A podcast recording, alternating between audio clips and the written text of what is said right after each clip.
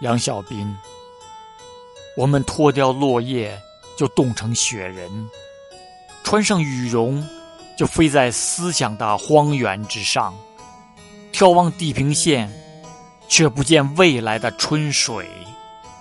暖洋洋的鸭子，从来游不出宋词的韵脚。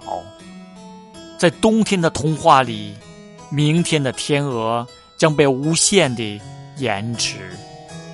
丑小鸭翻过这一页湖泊，就进入了梦乡，梦见蜂拥而来的圣诞老人，都比去年老了一岁。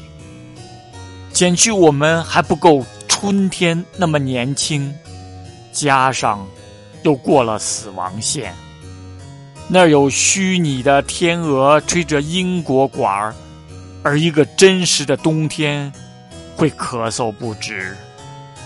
于是我们把它裹在被子里，挂在壁炉上，用松枝勒住冬天的脖子，不让它北风吹。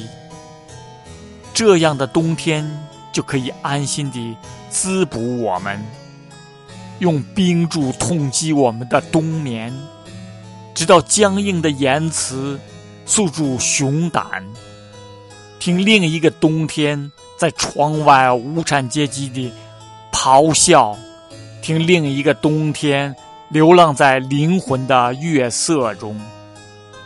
在卖掉最后一根火柴之前，先卖掉一首无家可归的诗歌。